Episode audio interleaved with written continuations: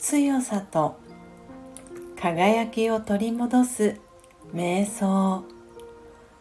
魂力19肯定性にフォーカス。否定的に見えるものを肯定的に変える方法を考えてみましょう。否定的な考えがあればとりあえずそれを脇に置いてみます。すると心に少しゆとりができます。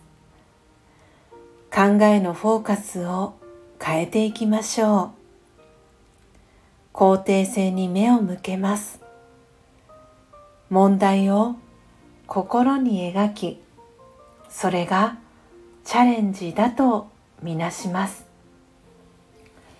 間違いを心に描きそれが学ぶための機会とみなしその気づきを持って前進していきます。たとえ否定的な感情が湧き上がってきてもそれに負けないで肯定的な考えに変えることを繰り返し練習します。心をより肯定的な見方に変えて私の一日が変わり始めます。オームシャンティー。